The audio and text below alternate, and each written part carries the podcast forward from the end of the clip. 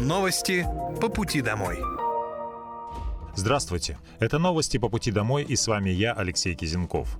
Пока вы добираетесь до дома за рулем своего автомобиля, на пассажирском сидении или в общественном транспорте, я расскажу вам о том, что произошло сегодня в Подмосковье, в России и в мире. Вооруженные силы Российской Федерации продолжают проведение специальной военной операции.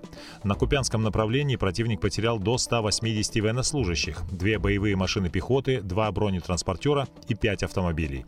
На Краснолиманском направлении уничтожено до 310 военнослужащих, два танка, 8 боевых бронированных машин, 27 автомобилей, а также боевая машина РСЗО «Град».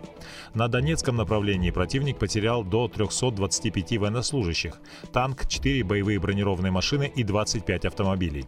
На южнодонецком направлении уничтожено до 250 военнослужащих, две боевые машины пехоты, две боевые бронированные машины, три автомобиля, артиллерийская система М777, а также станция радиоэлектронной борьбы. На Херсонском направлении противник потерял до 80 военнослужащих и два автомобиля. Средствами противовоздушной обороны сбиты 63 украинских беспилотных летательных аппарата. Движение по новому тоннелю в Путилкове откроют в 2025 году. Работы по строительству тоннеля ведутся по национальному проекту «Безопасные качественные дороги», а также в рамках второго этапа реконструкции Путилковского шоссе. Губернатор Московской области Андрей Воробьев проверил ход строительства и обсудил со строителями развитие дорожной сети городского округа Красногорск. Красногорск развивается очень заметно, как многие другие территории Подмосковья. Одна из ключевых задач – своевременно обеспечить необходимую инфраструктуру инфраструктуру. Мы запустили МЦД, и каждый такой переезд очень долгожданный. Он позволит сделать сообщение более комфортным. Тоннель Путилково соединит МКАД и Пятницкое шоссе. Благодаря ему жители не будут терять время в пути, сказал Андрей Воробьев. В настоящее время строительная готовность объекта составляет 30%. Четырехполосный тоннель протяженностью около полукилометра будет расположен на пересечении Путилковского шоссе с проектируемым проездом номер 6411. По нему жители жилого комплекса Большое Путилково смогут напрямую выезжать на МКАД. В дальнейшем этот тоннель станет частью шоссе, которое соединит Путилково с Пятницким шоссе. С вводом тоннеля в эксплуатацию в 2025 году перемены к лучшему почувствуют около 100 тысяч жителей Путилкова. Две новые меры поддержки в сфере образования начали работать в 2024 году в Московской области.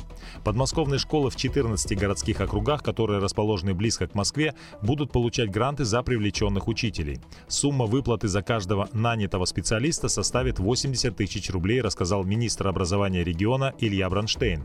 Речь об образовательных учреждениях Балашихи, Мытищ, Красногорска, Химок, Подольска, Люберец, Котельников, Одинцова, Нарафаминска, Чехова, Реутова, Долгопрудного, Дзержинского и Ленинского. 12 февраля начался отбор школ для участия в программе, а первые выплаты начнутся уже в марте. За каждого нового специалиста с нагрузкой от 27 часов в неделю учреждения получат по 80 тысяч рублей. Еще одна новая мера поддержки 2024 года – компенсация арендной платы учителям. Размер выплаты составит 20 тысяч рублей. На новую меру поддержки могут претендовать преподаватели семи специальностей – математики, физики, информатики, биологии, химии, русского языка и литературы, а также учителя начальных классов. Для получения выплаты важно соблюсти три условия – быть учителем в подмосковной школе, школе, не иметь своего или служебного жилья на территории Московской области и иметь нагрузку не менее 27 часов в муниципальной школе. Прием заявок начался с 1 февраля на портале госуслуг. В течение 10 дней после подачи заявления оно рассматривается и принимается решение о назначении такой выплаты. Более 40 открытых стадионов построят в Подмосковье в 2024 году. Губернаторская программа «Открытый стадион» продолжит развиваться в 2024 году.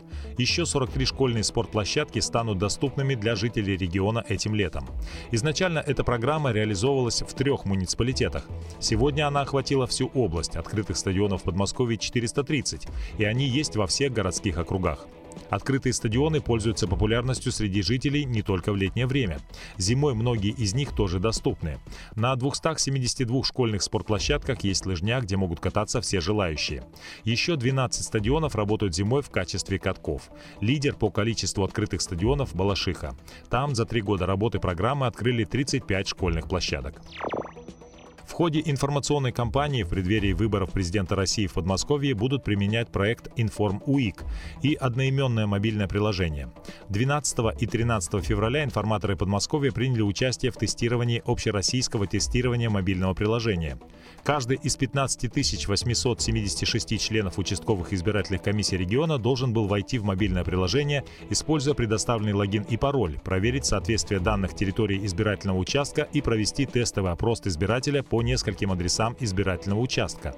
Новое приложение предназначено для информаторов членов избирательной комиссии, которые займутся адресным оповещением жителей Московской области о предстоящем голосовании на выборах, о месте, дате и времени голосования.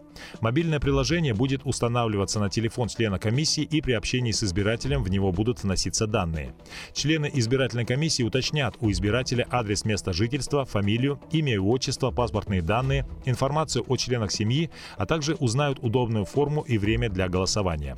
Адресное информирование граждан о выборах президента России будет проходить на территории Подмосковья с 17 февраля по 7 марта.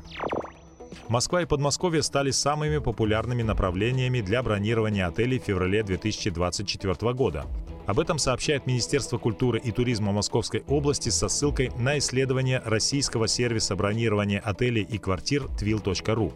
На втором месте оказались Санкт-Петербург и Ленинградская область, на третьем – Сочи и Краснодарский край. На Москву и Подмосковье приходится 16% февральских бронирований в отелях. Ранее Московская область заняла второе место в национальном туристическом рейтинге за 2023 год от журнала «Отдых в России» и Центра информационных коммуникаций «Рейтинг». Составители рейтинга отметили динамичное развитие туризма в регионе. Это были новости по пути домой, и с вами был я, Алексей Кизенков. Желаю вам хорошей дороги и до встречи. Новости по пути домой.